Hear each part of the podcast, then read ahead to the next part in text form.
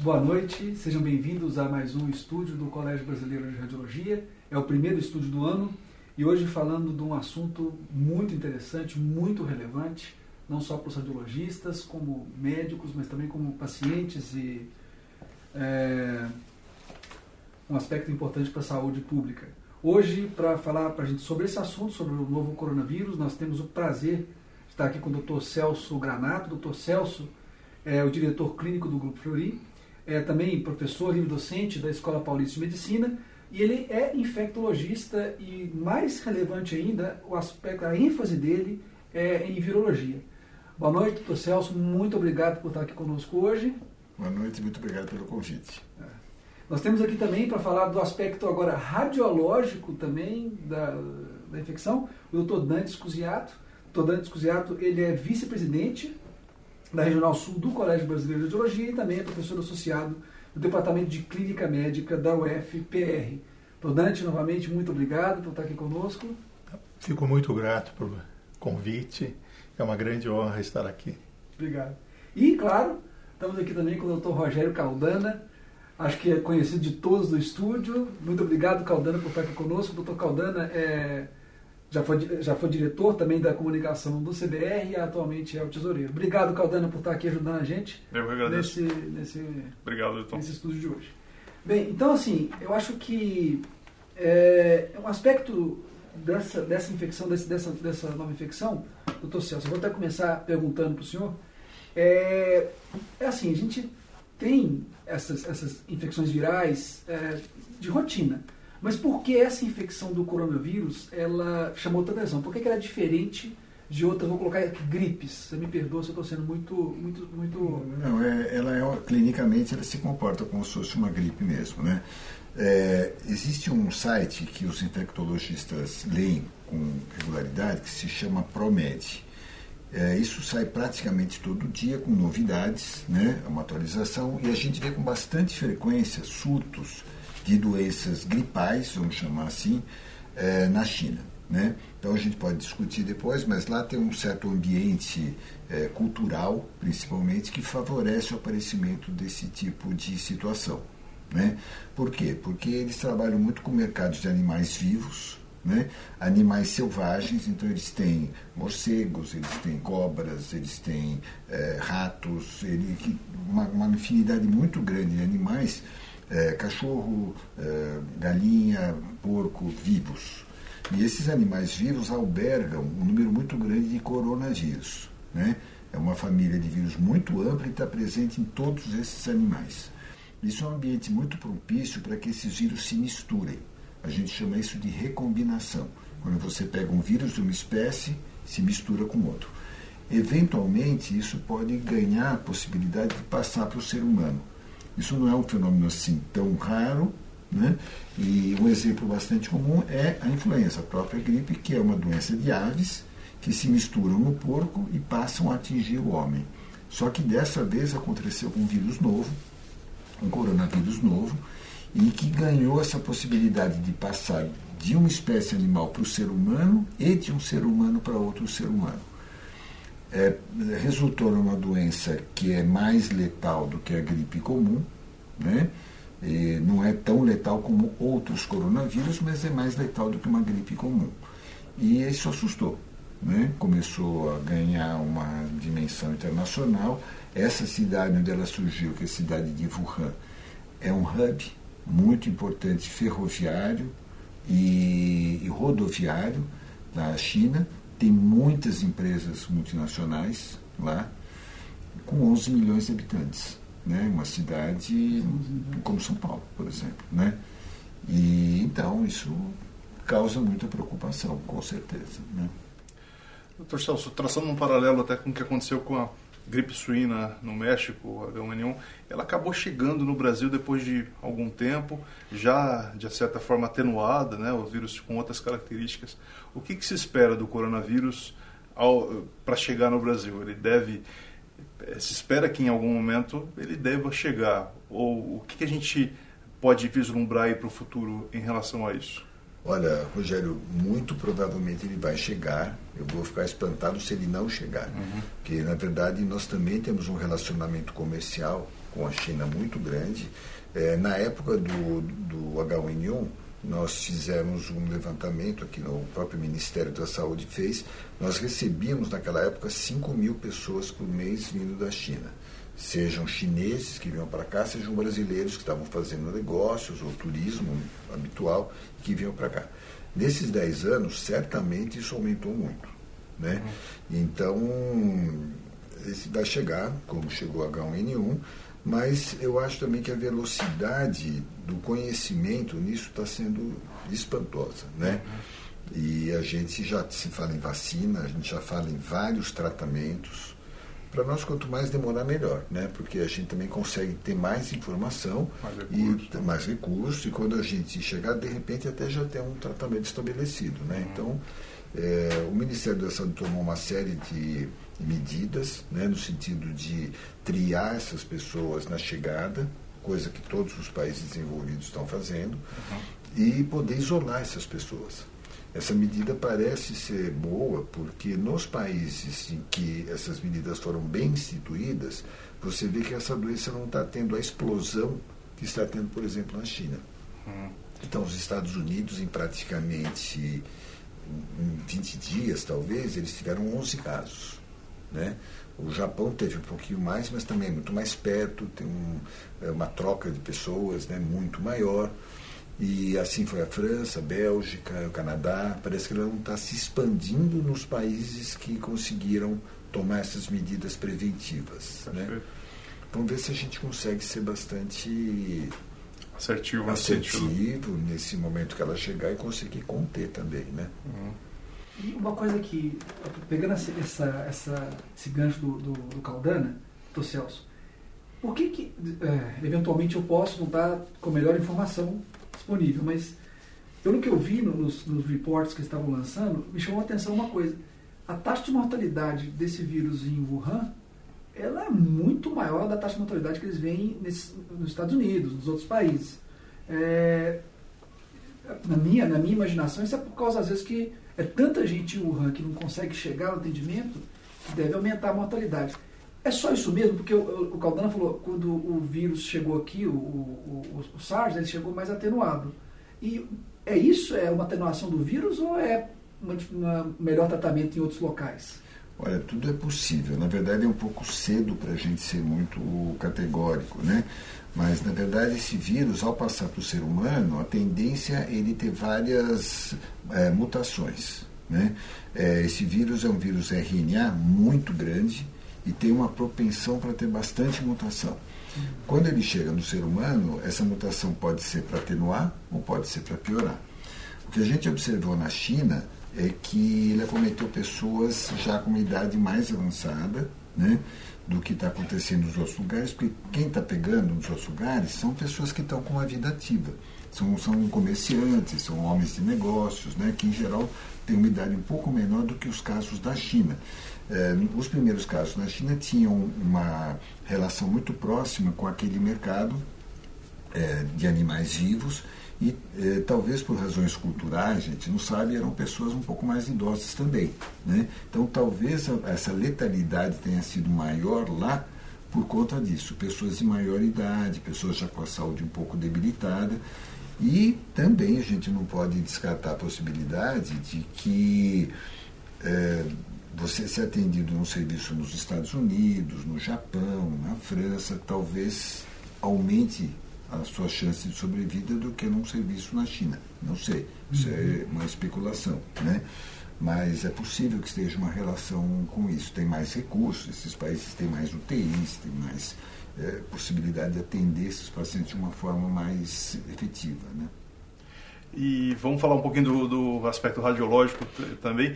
É, Dante, é, foi rápida a resposta da literatura médica, já tem artigos muito interessantes publicados descrevendo o, as características radiográficas e tomográficas da infecção pelo, pelo coronavírus. Conta pra gente um, um pouquinho o que, que, tem de particularidade nesse sentido, o que, que o coronavírus causa no, no organismo. É, inclusive, está é, é sendo surpreendente porque é, o, esse episódio é, do coronavírus na China começou em dezembro de 2019. Em janeiro de 2020 e agora janeiro e fevereiro uh, já estão aparecendo os primeiros relatos e particularmente hoje eh, na revista Radiology eh, foi publicada uma série de 21 pacientes. Então, inicialmente, a grande questão era saber o comportamento ia ser semelhante ao do coronavírus que já ocorreu nas epidemias anteriores, e aí nós temos a primeira, que foi o, SARS, também na China, né, que era o, o síndrome respiratório agudo é, grave, né, do severe, severo, grave, e de, posteriormente, em 2012, é, daí sim, na, na, Arábia Saudita, aquela região do Oriente Médio, nós tivemos a, a, a, o síndrome respiratório do, do, do Oriente Médio, uhum. uh, e nessa situação nós observamos, primeiro, comparando inclusive com outras epidemias, é, ou é, até a pandemia do H1N1, ah, o aspecto de imagem foi muito parecido, teve muitas semelhanças. Mas se a gente olhar, porque se você pega infecções virais, o paciente isoladamente, eles são muito parecidos, inclusive, com as pneumonias é, bacterianas. Então, isoladamente, sem um contexto clínico, uh, o que você vai ver são uh, achados inespecíficos. Essa é a primeira coisa. Então, a correlação com o contexto clínico é fundamental para o diagnóstico dessas, de, de, desse tipo de infecção. Especificamente em relação a, a, essas diferentes formas do vírus, ou na realidade são vários é, coronavírus, é, o que a gente notou nessas três situações é que eles têm no grupo, nos grupos estudados, algumas diferenças. Inicialmente, a síndrome, a SARS, ela, ela se apresentou principalmente com um quadro mais focal, consolidações ou opacidades de atenuação em vidro fosco mais localizadas. E uma coisa muito interessante, predomínio basal e por lobo inferior direito. Não sei se o Dr. Celso tem alguma explicação para isso, mas foi é uma das características da SARS uhum. e que foi assim um diferencial. Fora isso, os achados também vidro fosco principalmente e consolidação. No início dessa década, o, a MERS, né, então aquela do, do Oriente Médio, ela se apresentou com um quadro que era predominantemente basal e na periferia dos pulmões, e também com consolidações de vidro fosco, predomínio de vidro fosco. E às vezes um aspecto que se assemelha também ao de pneumonia e organização. Lembra um pouco também a pneumonia e organização, ou aquele aspecto visto na, no H1N1, que inclusive era um padrão de pneumonia e organização, depois confirmado histologicamente. Já no caso do, da série publicada hoje, ela já mostra algumas diferenças. Então, o primeiro grupo, um pouquinho diferente, ou na realidade, uma distribuição diferente do segundo, e agora também diferente, porque a distribuição em termos de lobos, ela acaba sendo todos os segmentos podem ser, todos os lobos, qualquer um, lobos superiores e inferiores, e o que a gente nota é que há uma tendência maior de que mais de dois lobos sejam comprometidos. E esse padrão também tende a ser, assim como na, na MERS, é, mais periférico. O que a gente observa é que o padrão, mais uma vez, é principalmente vidro fosco. Consolidação também pode, mas vidro fosco é o que domina. E um outro achado é Eventualmente pode ter reticulação, até assumindo um padrão dito de pavimentação em mosaico, isso pode ser visto. E, um, e, uma característica de todos os coronavírus é que a gente não deve esperar é, é, derrame pleural, linfonodomegalia ou que as lesões possam escavar. Isso não faz parte do. Você pergunta, derrame pleural? Não. Não, não, não, não ocorria, é incomum em todas as formas de coronavírus. Então é isso. O próprio H1N1, quando a gente, fazendo um paralelo, também não era comum derrame pleural. Diferente da, da gripe aviária, dita aviária, que era o H5N1, que poderia ter derrame pleural. Então, mas são vírus totalmente diversos. Então, agora, uma coisa muito interessante, porque você pega é, pacientes que têm um espectro de doença, da mesma maneira que você tem o espectro clínico.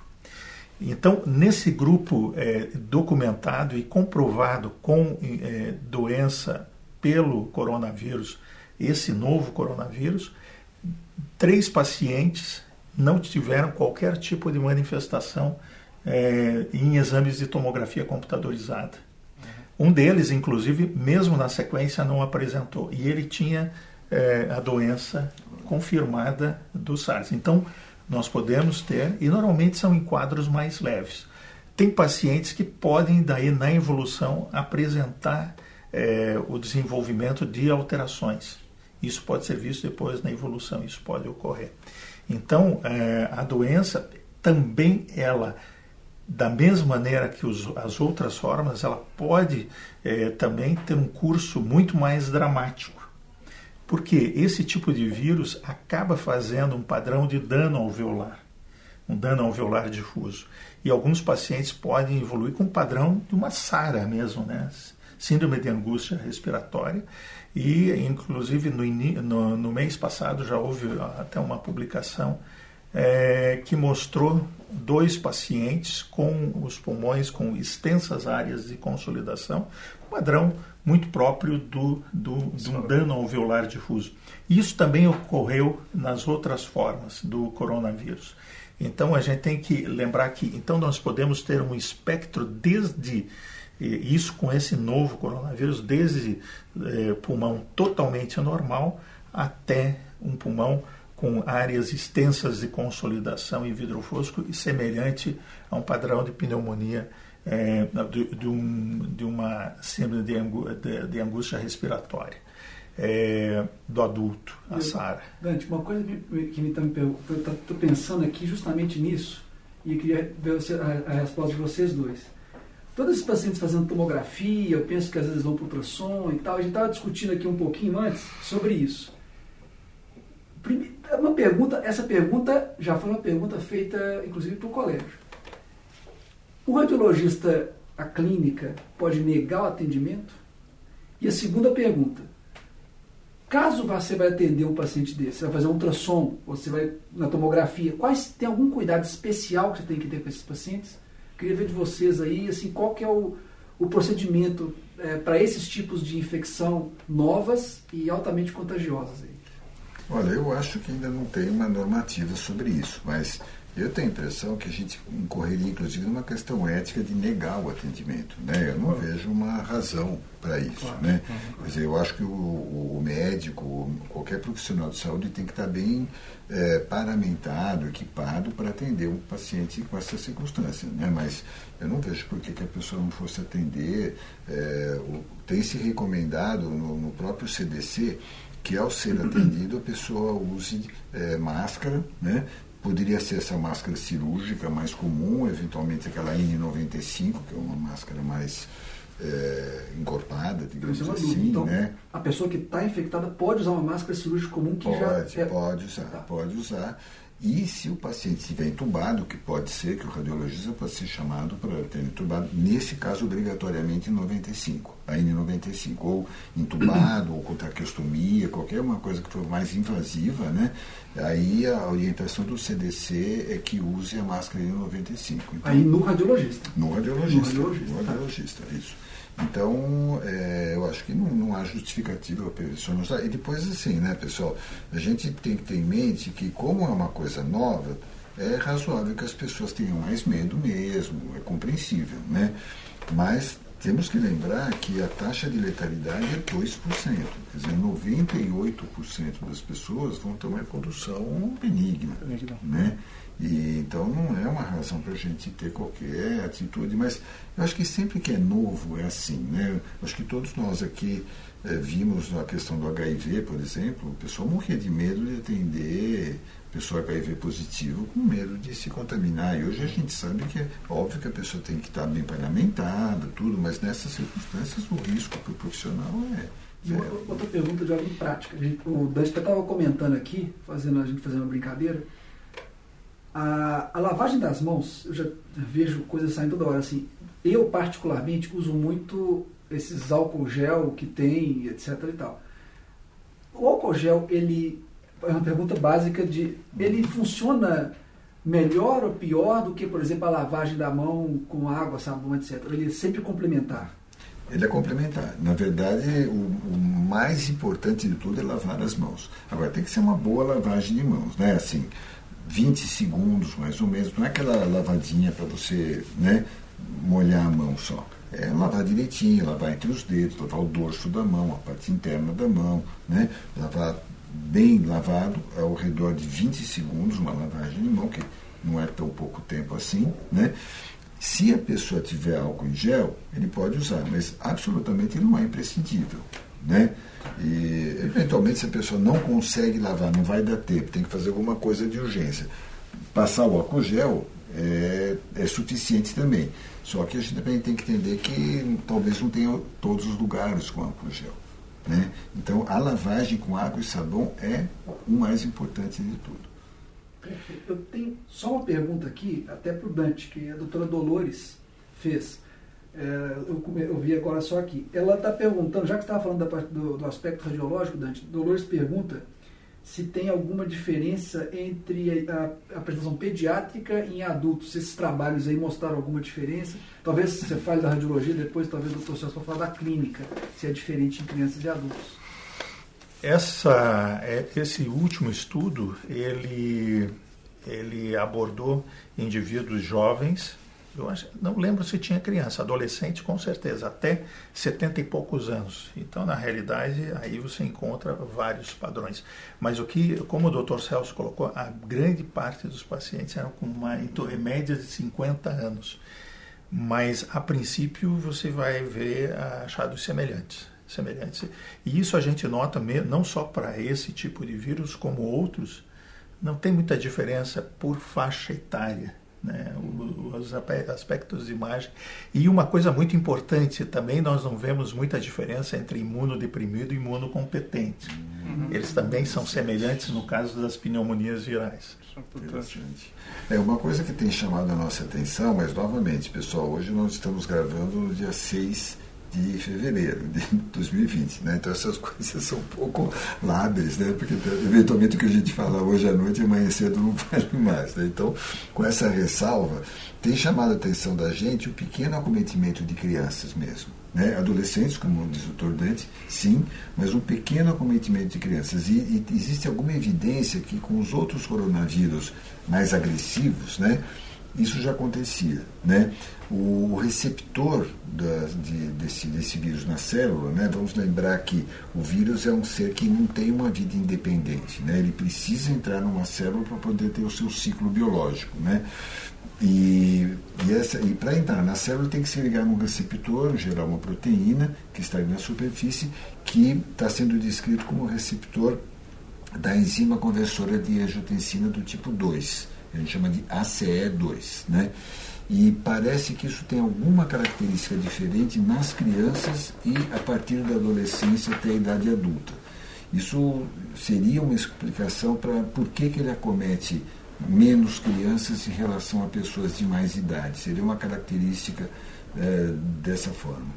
Dentro também daquilo que o Dr. Dante falou que eu achei muito interessante, é, tem uma família chinesa que tem acho que cinco pessoas, quatro estavam com, com, essa, com essa forma de coronavírus e uma não. Né? E aí acharam interessante, porque que quatro pessoas da família contaminadas, outra não, né? Mas a mãe insistiu muito que fosse feito o exame na criança, né? Ainda que ela estivesse totalmente assintomática, né? E ela deu positivo, né? Bom, novamente, como o doutor Dante falou, existe toda uma gama. Né? Tem gente que vai ter uma insuficiência renal, uma insuficiência respiratória aguda, muito rápida, é, e vai ter gente que vai ser sintomático. Isso normalmente é assim. Né? Só que resolveram fazer a tomografia da criança. Estava totalmente tomado o pulmão da criança. Nossa! totalmente tomado. Então, são coisas. A expressão clínica não reflete exatamente, exatamente a imagem. Exatamente. Há exemplo de outras doenças, Não né? é? Exato, que bem interessante. Então, nós estamos aprendendo, né? A verdade é que nós estamos aprendendo uma velocidade incrível, né? Porque esses dias saiu um, uma, um artigo no New England que me chamou muita atenção, que a, a coleta de amostras tinha acabado no dia 22 de janeiro. E dia 29 de janeiro eu estava com o artigo na minha mão. Nossa! Excelente. Mas tem que ser assim, né? Na época da inteligência artificial, as coisas têm. Eu queria reforçar um aspecto que esse vídeo depois ele, ele fica na internet hospedado e é visto por pessoas leigas. E a gente tem que sempre eh, reforçar que a gente vê algumas fake news já causando impacto negativo e que isso não seja propagado eh, de forma indiscriminada, né? É, Então tem aí o aspecto de que o coronavírus é mais uma arma biológica, que ele tem elementos do HIV. Doutor Celso, pode comentar um pouquinho, pelo menos essas duas. eh, As outras eu não vou nem entrar no mérito, né? Tem recomendações de não comer em Elementos do HIV. Essa, Parece essa é partículas do fantástica. HIV. Partículas do HIV. Tem uma outra fake news que é horrível, que fala para evitar restaurante chinês, porque alguns dos ingredientes vêm da China. Acho que são, são coisas assim inconsequentes, e até que, que não, não tem nenhum embasamento científico. Mas esses aspectos do, de arma biológica e, e- e partes de HIV, como que funciona, doutor Celso? Também, Rogério, isso aconteceu muito com a questão do desde a época do HIV, né? Uma coisa que a gente não consegue entender muito bem, que tem uma evolução muito ruim, a gente começa a criar fantasias, né? Na verdade, esse vírus já foi sequenciado, ele é muito parecido com a SARS, então até é interessante ver esse quadro que o Dr. Dante citou, porque ele realmente o vírus com quem ele é mais parecido é o da SARS, menos com o MERS, mas mais com o SARS. E, então, existe toda uma, uma família de vírus que a gente consegue estudar e ver o parentesco entre eles, né? Então, não tem nada de, assim... A gente até tem, tem tecnologia hoje em dia para isso, viu? Vamos dizer a verdade, que já dá, daria para fazer, mas isso não foi feito em laboratório, não, sabe? Ah, tem tecnologia realmente para criar um vírus? Teria, teria, teria tecnologia. Não na época do HIV, porque isso realmente, o HIV já existia desde os anos 50, pelo menos, naquela época certamente não tinha, mas combinar vírus, tudo a gente, isso é, é possível fazer, não é impossível. Mas não é uma coisa que aconteceu, porque a gente consegue eh, achar essas coisas na natureza. Se eles estão lá na natureza, a natureza que deve ter criado, não o ser humano, né? Mas a gente vê muita coisa nessa fase, por exemplo, uso de vitamina D, uso de chás, vários tipos de chás, né?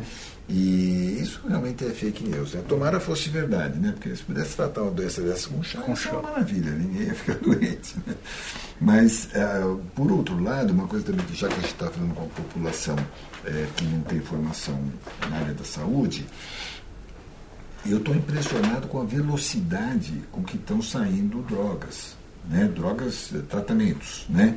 E como ele é um vírus muito grande que tem muitas enzimas, é, é um- é relativamente fácil, parece para a gente relativamente fácil, inibir essas enzimas.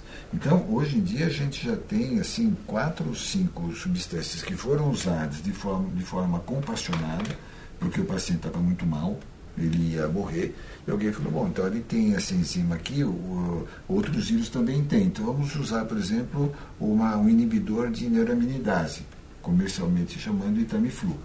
E o paciente teve uma evolução boa. Né? Vamos usar, então, por exemplo, alguns dos remédios, até usados que são para o HIV, na medida em que eles são inibidores de enzimas do HIV. Né? Funcionou bem.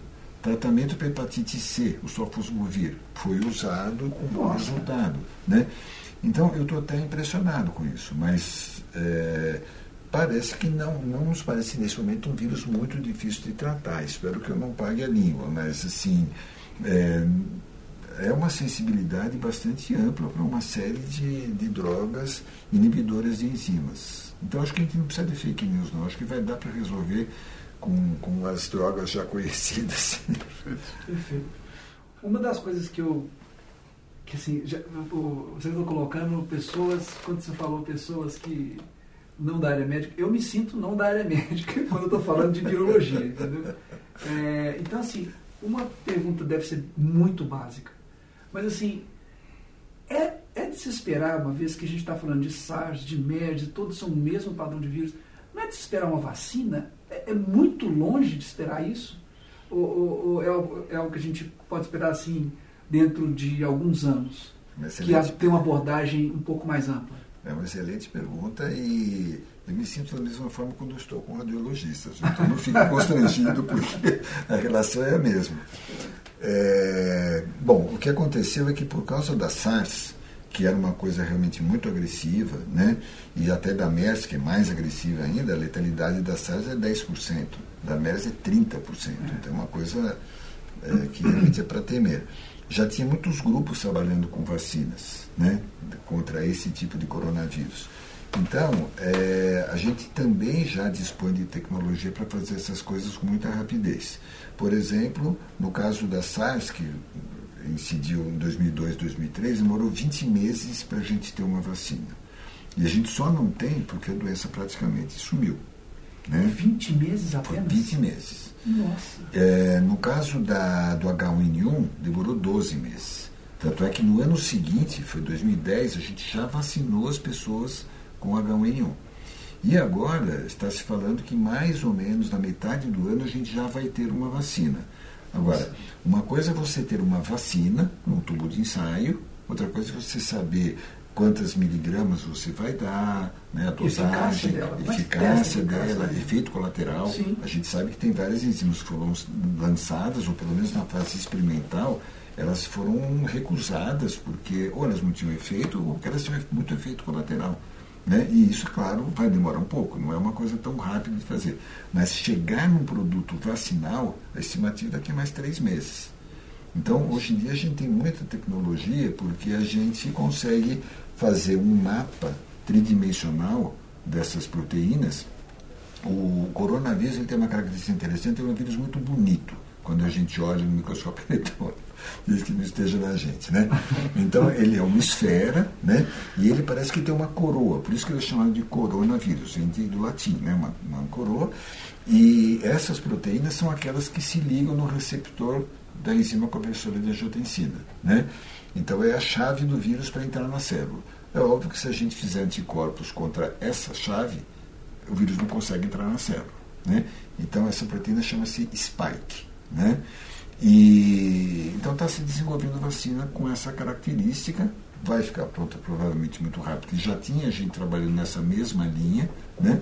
E vai ser uma questão agora de ter um tempo, que a gente não sabe exatamente quanto, mas vai ser seguramente muito rápido, para saber, bom, vamos dar uma dose, duas doses, três doses, cada dose vai ter uma miligrama, cinco, dez miligramas, protege mesmo, ou tem um efeito colateral. Mas isso em relação ao que a gente já teve até bem pouco tempo atrás, é fantástico. É fantástico. Não, eu estou realmente 12 meses para criar uma vacina é uma coisa que eu. Nossa, é, é, é impressionante. É rápido. É.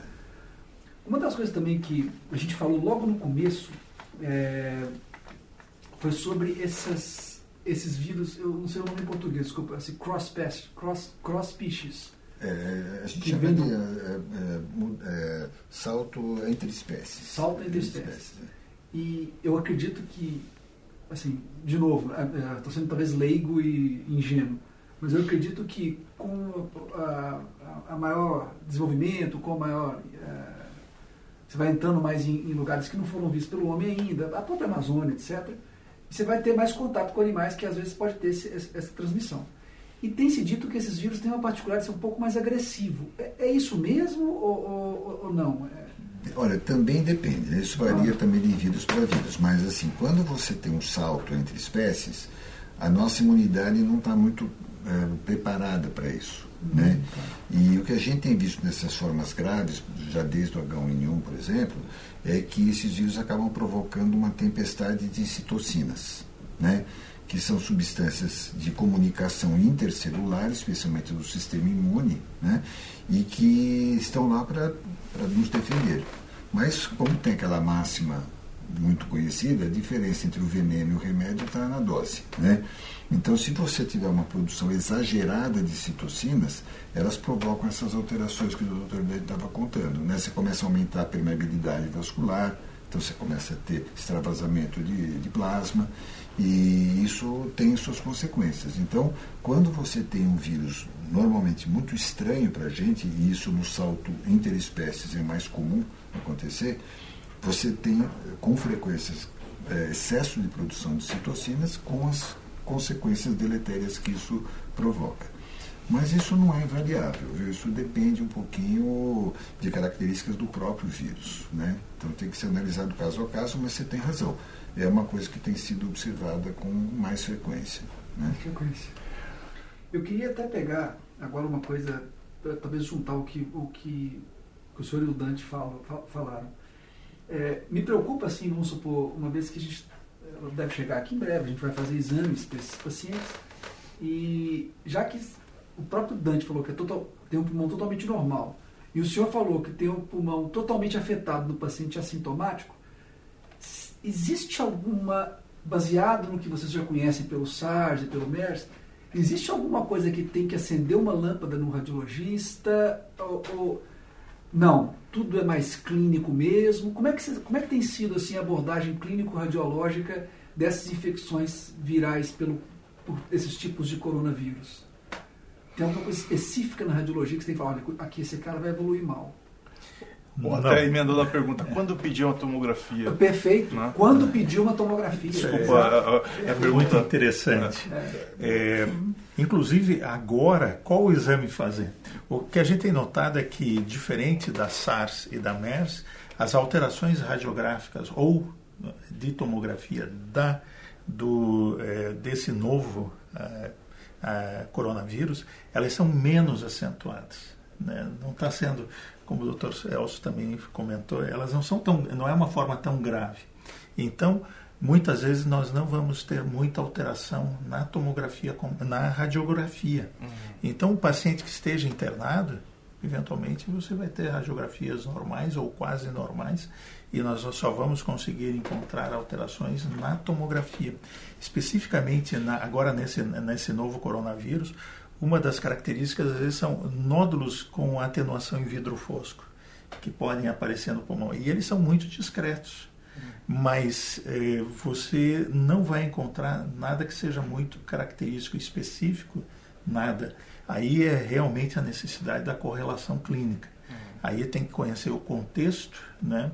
E, e daí é, não tem outro jeito é diferente por exemplo quando nós trabalhamos com pacientes num grupo específico, por exemplo, transplantes de medula, aonde numa fase, é, numa determinada fase, por exemplo, neutropênica, nós vamos encontrar determinadas manifestações que nós podemos associar com vírus.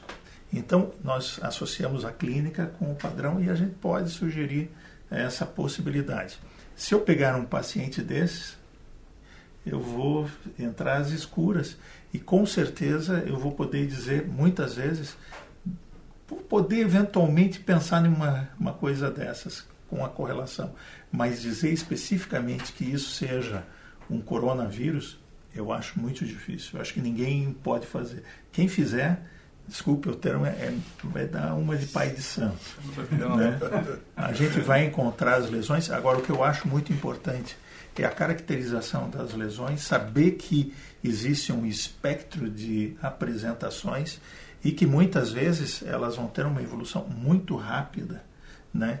E a, agora uma coisa que nós não sabemos ainda, só um detalhe em relação como vai ser, porque nós estamos com os pacientes tendo a infecção agora, nós temos período de, de acompanhamento muito curto, de poucos dias da primeira para a segunda, às vezes até terceira tomografia.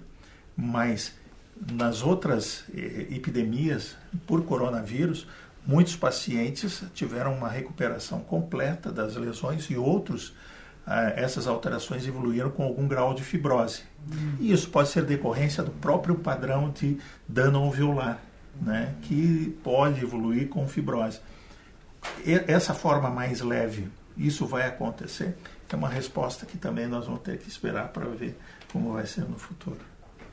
Uma, uma, uma questão importante na, na, sua pergunta é que também né, não tem tantos casos descritos ainda documentados por uma comunicação é, consistente, mas é, é que é, às vezes o paciente piora durante a segunda semana da doença. E, então, é, na maior parte das doenças respiratórias virais, a tendência é a pessoa ficar muito ruim na primeira semana, a resposta imune se estabelece lá pela segunda, terceira semana e tende a evoluir bem. Mas é, os, alguns casos que eu vi descritos, inclusive daquele primeiro caso americano em Washington, é, não só a pessoa é, piorou durante a segunda semana, como a quantidade de vírus também se prolongou durante a segunda semana. Isso é uma característica da SARS também. Isso foi um dos problemas que complicou, porque a gente até a SARS raciocinava sempre em termos assim, coisa grave numa pessoa imunocompetente é influenza, doença respiratória, né? E na, na doença, na, na, influenza, você tem eliminação do vírus durante os primeiros dias. Na SARS era diferente, era mais tardiamente que tinha essa eliminação. Então eles tiravam o pessoal do isolamento e continuava transmitindo a uhum. doença. Uhum. Né? Isso aconteceu, por exemplo, no Canadá teve um problema muito sério com isso, porque a doença de repente começou a se difundir lá muito mais do que em outros lugares, porque estavam tirando precocemente a pessoa da, do isolamento. Né? Então, é, com relação assim, ao segmento do paciente, é, eu acho que é, é muito importante a gente ter em mente que são pacientes que potencialmente são graves, especialmente pessoas com mais idade, pessoas diabéticas, hipertensas, fumantes, é, bronquíticos crônicos, essas pessoas com comorbidades, é bom olhar muito bem de perto, porque se essas pessoas piorarem na segunda semana, é uma hora que você já pode estar esperando que isso não vai acontecer. Então, tem que manter realmente um olho de perto, acompanhar, eventualmente com a tomografia, ver o que está acontecendo, no aspecto tomográfico, mas é, me preocupa um pouquinho essa, essa evolução um pouco mais tardia, né? Tem uma, um dado muito interessante, uh, tomando o gancho do, do que o Dr. Celso falou sobre a evolução, é, e a SARS, que parece ser o, uh, dos vírus corona, desse grupo corona, parece ser o mais é o mais próximo, né? E ele também em termos de imagem ele tem também ele parece ser mais próximo. Agora, o, o, na época houve eh, estudos que, mostra, eh, que eh, identificaram quatro padrões de evolução. Olha. O primeiro padrão é aquele paciente que faz a lesão, ele faz um pico de alterações e depois lentamente ele vai regredindo. Então a regressão não é rápida, ela é lenta ao longo do tempo. Tem aqueles que têm um padrão estável. Ele faz a lesão e ele persiste, sem muita modificação. Outros fazem um padrão variável. Melhora, piora, melhora, piora. E tem um grupo que tem uma evolução de progressão né, contínua. Se instala e vai progressivamente as anormalidades pulmonares né, tendo é, piora. No caso da MERS, é, ele teve um, o padrão dominante foi o de é, piora progressiva. Então, de uma forma também mais grave. E ele teve esse comportamento. Agora, especificamente nesse novo coronavírus, nós não sabemos ainda como que ele vai se comportar em termos dessa evolução. Isso que eu estou falando é a evolução radiológica é, não necessariamente existe a correlação clínica. Aí a gente teria que ver. Aí é outro, é outro, é outro, é outro universo. Estamos aprendendo. Falando em relação à transmissão, uma última pergunta. O paciente totalmente assintomático, quanto tempo que ele, que ele começa a transmitir? Então, é só na hora que ele tem os sintomas ou ele pode transmitir antes de ter os sintomas? Isso é muito importante. Ah, o, o, trabalho alemão sobre coronavírus, sobre esse coronavírus, foi publicado no New England e causou um choque, eu acho que menos para os virologistas, mas para, para muitos colegas, porque era uma reunião que houve com uma vendedora chinesa que foi para Munique para fazer a reunião lá com o pessoal e ela transmitiu é, o vírus para os alemães. Então, a Alemanha é um dos países que acho que tem 12 casos, se não me engano. E como o pessoal. E ela voltou para a China. Então, os autores do trabalho não tinham como falar com ela. Então, eles conversaram com os doentes alemães, que se recuperaram. Né? Não, olha, ela estava boa, estava sintomática, não teve problema, uma reunião normal, não sei o quê. Então, concluiu-se que você podia transmitir a infecção estando assintomático.